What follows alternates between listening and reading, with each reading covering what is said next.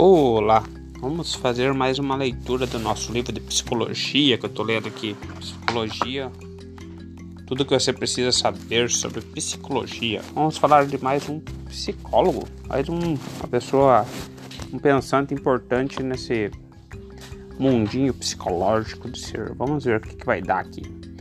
O nome da pessoa é Alfred Adler. Ele viveu em 1870 a 1937. É, o que, que se resume o Alfred Adler? Tudo se resume ao indivíduo. Vamos saber sobre ele então?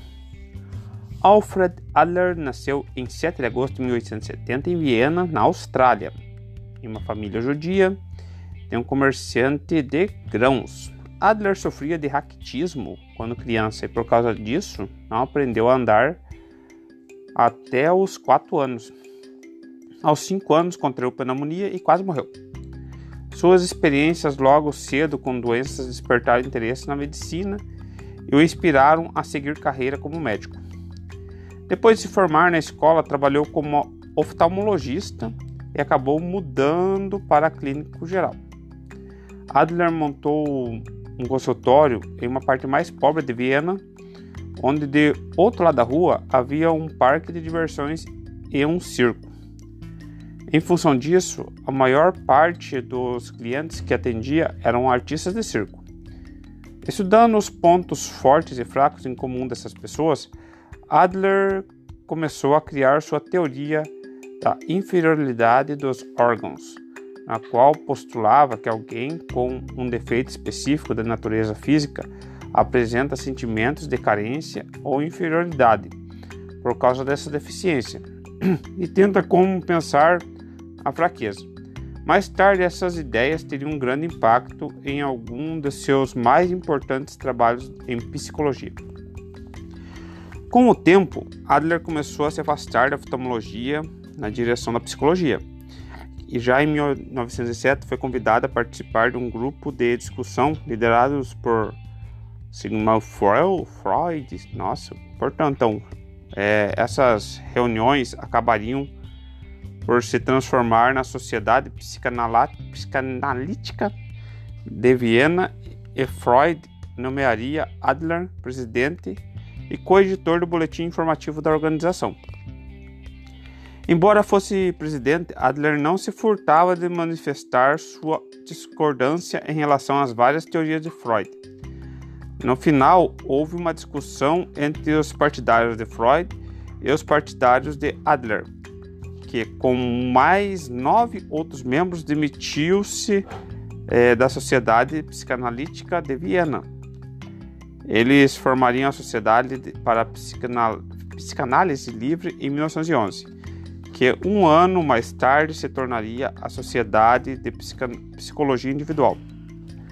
Ainda que Adler tivesse desempenhado um papel importante no desenvolvimento da psicanálise, como Freud, é, ele foi um dos primeiros a romper com a escola de pensamento e criar a própria, que ele chamou de psicologia individual, uma das ideias mais influentes produzidas por essa escola de pensamento que foi o conceito complexo de inferioridade que sugeria que a personalidade e o comportamento eram o resultado do trabalho de, das pessoas para superar um sentimento inerente à inferioridade. Quando eclodiu a Primeira Guerra Mundial, Adler trabalhou como médico na frente russa e em seguida em um hospital infantil. Durante a Segunda Guerra Mundial, apesar de Adler ter se convertido ao cristianismo, os nazistas fecharam suas clínicas em função da sua herança judaica.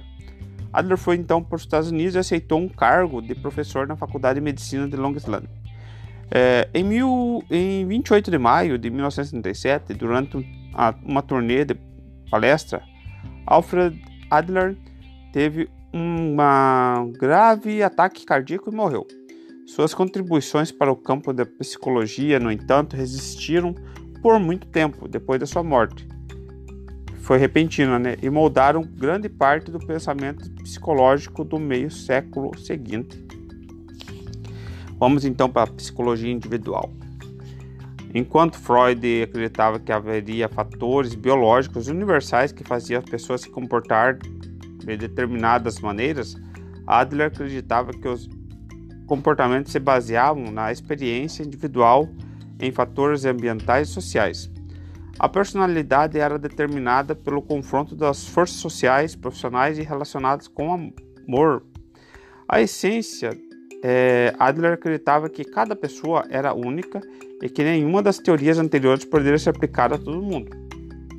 Concordo com ele. Foi por esse motivo que Adler chamou sua teoria de psicologia individual. A teoria de Adler é extremamente complexa pois abrange ampla variedade de temas psicológicos. No entanto, seu princípio central é bastante simples, pois segue uma única ideia: lutar pelo sucesso e pela superioridade. Então, lutar pelo sucesso e pela superioridade, vamos falar sobre isso. Adler acreditava firme, firmemente que as forças motrizes por trás das ações de uma pessoa eram o desejo de ganho pessoal, que ele chamou de superioridade, e o interesse pelo bem comum, que ele chamou de sucesso. Em decorrência do fato de que todas as pessoas nascem com um corpo pequeno, delicado e inferior, desenvolvemos um sentimento de inferioridade e tentamos superar esse sentimento. As pessoas que lutam pela superioridade preocupam-se pouco com os outros e só estão centradas no benefício pessoal, portanto, não são psicologicamente saudáveis. As pessoas que lutam pelo sucesso fazem no, para toda a humanidade sem perder sua identidade e, portanto, são psicologicamente saudáveis. Então, olha a diferença. O ego, egoísmo, né? Só pensar em si. Interessante é, essas definições aqui. Vamos então para as definições médicas. Complexo de inferioridade. Um sentimento total ou parcialmente inconsciente da inferioridade ou sentimento de falta de valor. A compensação excessiva desse sentimento pode levar a sintomas neurológicos, complexo de superioridade, o extremo, né? Um é o extremo do outro. Supressão de sentimentos que existem em uma tentativa de superar um complexo de inferioridade. E para nós finalizar aqui o nosso podcast, de acordo com Adler, os traços da personalidade de um indivíduo derivados dos seguintes fatores: compensação. Quando uma pessoa sofre de uma desvantagem, ela se sente inferior aos outros e tem como objetivo por um fim nessas desvantagens. As pessoas que conseguem fazê-lo se tornam um sucesso em termos individuais e sociais. Resignação acontece quando as pessoas se rendem às suas desvantagens e se tentam com elas. Isso ocorre com a maioria das pessoas. Excesso de compensação ocorre quando uma pessoa fica empolgada com a ideia de compensar suas deficiências ou desvantagens e exagera em sua luta pelo sucesso. Adler afirmava que essas pessoas eram neuróticas. Alfred Adler apresentou ao mundo ideias que eram radicalmente diferentes das de Sigmund Freud é, colocando um enfoque no singular é, do indivíduo, em vez de simplesmente se concentrar em um conjunto de fatores biológicos universais como Freud. Ao se diferenciar de Freud, aos seus contemporâneos, ele ofereceu uma visão alternativa sobre o desenvolvimento psicológico, principalmente em crianças, e estabeleceu princípios que ainda hoje são considerados o embasamento das interpretações modernas da psicologia. Finalizamos nosso áudio, lembrando que eu já fiz a leitura aqui dos quatro grandes nomes, né? E vou estar o tempo vou passar para vocês. Só re, re, refalar aqui um pouquinho. Vamos para Pavlov, que é um portantão, fez seus experimentos com o cachorro. B.F. Skinner, um nome bem complicado, depois nós conversamos sobre ele. Ah, fez a experiência do rato lá. O importantão Freud, Sigmund Freud, não sei se estou falando certo, Freud, é um nome importante na psicologia. A filha dele também foi uma pessoa muito importante, teve seus patamares na parte de pedagogia, porque ela mexeu com crianças, E eu já fiz a leitura aí pro podcast, o podcast anterior, sobre Standler Milgren, Milgren que é um bem interessante a história de Standler Milgren. É isso aí, pessoal. Nossa jornada continua. Obrigado por você estar acompanhando. Quem caiu de paraquedas aí, tem bastante conteúdo legal nesse podcast. Tchau.